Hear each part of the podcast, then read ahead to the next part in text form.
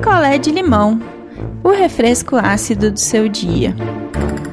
Oi, gente, cheguei. Cheguei para mais um picolé de limão. E assim, história de hoje revoltante. História de Ellen e Diogo. Quem me escreve é a Ellen. Então vamos lá, vamos de história. A Ellen e o Diogo, eles namoravam já há um ano quando a Ellen resolveu dar entrada numa moto. Por quê? Porque Ellen estava desempregada a mãe dela fazia bolo para fora e ela resolveu fatiar esses bolos, embalar e vender. Adaptar um cesto na moto e sair vendendo bolo, porque ela já estava um tempo desempregada e não estava rolando nenhuma vaga em nenhum lugar. E aí, ótimo. Ellen foi lá, pegou um dinheiro e deu a entrada na moto para começar a pagar as parcelas. E ela tirou essa moto no nome dela. Então, tá tudo certo, né? Ela ia pagar as parcelas ali e tudo perfeito. Só que Ellen, o que que acontecia? A Ellen, ela recebia das pessoas ali a fatia de bolo, três reais, em dinheiro. Tudo em dinheiro. E aí ela chegava com esse dinheiro em casa e deixava em casa, já tinha coisa para pagar. Porque assim, é, ela vendia bolo todo dia e não é um dinheirão, entendeu? Então, assim, para Ellen ir até o banco depositar o dinheiro do bolo, não rolava. Usando um mercado, usando uma farmácia, né? O dinheiro ficava ali para ela e a mãe dela ir usando. E aí, como que ela fazia para pagar a prestação da moto? Que era o, o boleto, né? O namorado da Ellen o Diogo, ele trabalhava do lado de uma lotérica. Ah, fiquei até rouca de falar dessa criatura. E aí a Ellen dava religiosamente o dinheiro na mão do Diogo, o boleto, e ele ia na lotérica e pagava. E aí ela fez isso, gente, todos os meses. Todos os meses. E o Diogo pagava o boleto. E aí depois de dois anos, então vê se o namoro ali, três anos já, né? Ellen terminou de pagar a moto. Com muito sacrifício, gente, muito sacrifício. E ali, vendendo bolo, vendendo bolo. Paralelo a isso, Ellen começou a desconfiar do Diogo de que ele tinha uma amante. Que ele namorava com ela e estava saindo aí com uma outra moça. Ellen ficou cabreira, Ellen foi atrás e quando a gente vai atrás a gente descobre. Ellen descobriu. Diogo estava saindo com uma moça do trabalho dele. Aí brigaram, Ellen terminou, falou, não quero saber, xingou tal. E o Diogo quis dizer que era passageiro, que foi um erro e queria voltar, isso e aquilo, e ficou nisso. E a Ellen falou: não, não quero mais. E acabou bloqueando ele em tudo. Eis que, um belo dia, uns seis, sete meses depois que a Ellen terminou com o Diogo, a Ellen recebe um papel de um advogado. Vocês não vão acreditar, gente. Vocês não vão acreditar no que aconteceu.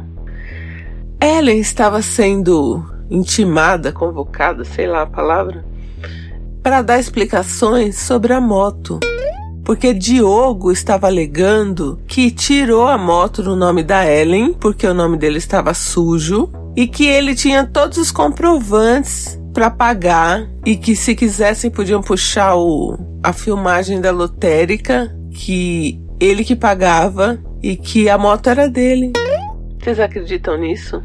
Eu custei a, a, a ficar bem depois que eu li esse e-mail. Porque esse cara ele teve coragem de fazer isso. E a Ellen, na hora que ela leu, ela não entendeu. Ela não entendeu. E aí, assim, como a moto já estava quitada, já estava tudo certo, ela já tinha quitação, já tinha tudo. Assim, ela não, não entendeu. Aí ela foi procurar os comprovantes, porque ele pagava, ele dava para ela, colocava numa pastinha. E ele tinha levado a pastinha. Quer dizer, ele fez caso pensado, né? Ele fez caso pensado. Quando ele levou essa pastinha, não se sabe. Mas provavelmente foi antes. Provavelmente não, com certeza foi antes dela terminar. Antes até dela desconfiar que ele estava traindo, porque depois disso ele não entrou mais na casa. Então por que, que ele levou a pasta? Antes. Não é? ele já não tava com intenção de alguma coisa? Já tava, não tava? A Ellen, sem entender o que era aquele papel, teve que arrumar um advogado para entrar nesse processo aí, porque o processo era do Diogo, né? E isso ainda tá correndo. Eu nem posso falar muito disso, mas ele tá alegando que ele tem os comprovantes, que ele pagou as parcelas. E como foi tudo em dinheiro e ela dava na, o dinheiro na mão dele, pode ser que ela perca uma moto que é dela e uma moto que ela pagou com dinheiro suado dela vendendo bolo. Fala sério. Agora ela tá tendo que juntar gente, até gente que, que é cliente dela de bolo, para ela provar que ela pagava com o dinheiro de bolo. É muito pra cabeça, né? E aí é, é uma coisa que eu fiquei muito chocada. Porque você vê, ela tirou no nome dela. E mesmo assim tá dando rolo. Porque ela deu o dinheiro na mão de uma outra pessoa para pagar. E assim, não tem nem o comprovante de que ela depositou dinheiro na conta do Diogo, porque ela dava em dinheiro. Porque ela recebia dos bolinhos ali e dava em dinheiro. Eu fiquei bem chocado, gente. Bem chocada com esse cara. Nem sei o que eu desejo para ele. Além de ser um traidor, ainda é um desonesto. Para mim, isso é bandido. Então, o que, que vocês acham da história da Ellen? Eu tô chocada.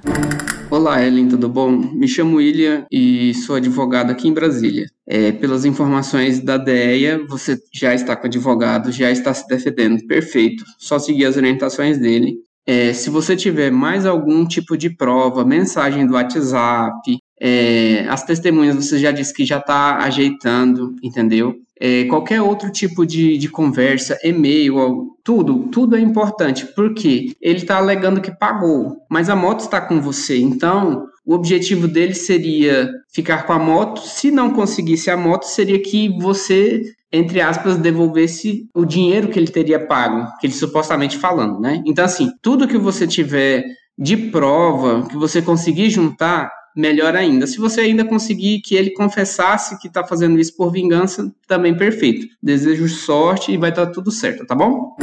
Oi, meu nome é Joana, eu sou de São Paulo, eu sou advogada. Eu queria te dizer para você ficar tranquila, porque é muito improvável de que ele tenha êxito nesse processo de retirada da sua moto, tá? Porque o simples pagamento das parcelas não configura propriedade. Então, isso você pode ficar tranquila. Mas fica uma dica para todo mundo: sempre muito importante quando alguém fizer coisas por você, é, ter registrado conversa de WhatsApp, e-mail, áudio, seja o que for, tá? Por mais que a gente ache absurdo, né, não poder confiar nos nossos parceiros, realmente, né, por ser seguidora da DEA, a gente acaba sabendo que não, não podemos mesmo. Então, é para se prevenir desse tipo de coisa, sempre ter registrado em conversa de WhatsApp, e-mail, áudio e, se possível, evitar, né, sempre fazer sozinha as suas próprias coisas. E é isso, gente. Um beijo e até amanhã. Quer a sua história contada aqui?